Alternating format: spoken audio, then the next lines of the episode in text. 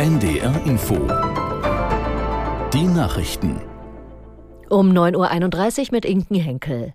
Israel hat seine Luftangriffe auf mutmaßliche Hamas-Stellungen ausgeweitet. Betroffen war neben Gaza auch das Westjordanland. Ein Armeesprecher sagte, man wolle beste Bedingungen für die nächste Phase des Krieges schaffen.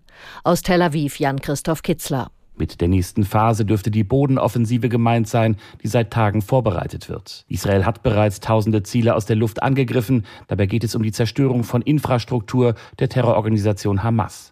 Auch im von Israel besetzten Westjordanland wurde bei einem israelischen Luftangriff in der Nacht eine Moschee in Jenin angegriffen. Dort habe sich nach Armeeangaben ein unterirdischer Terrorkomplex der Organisation Islamischer Dschihad befunden.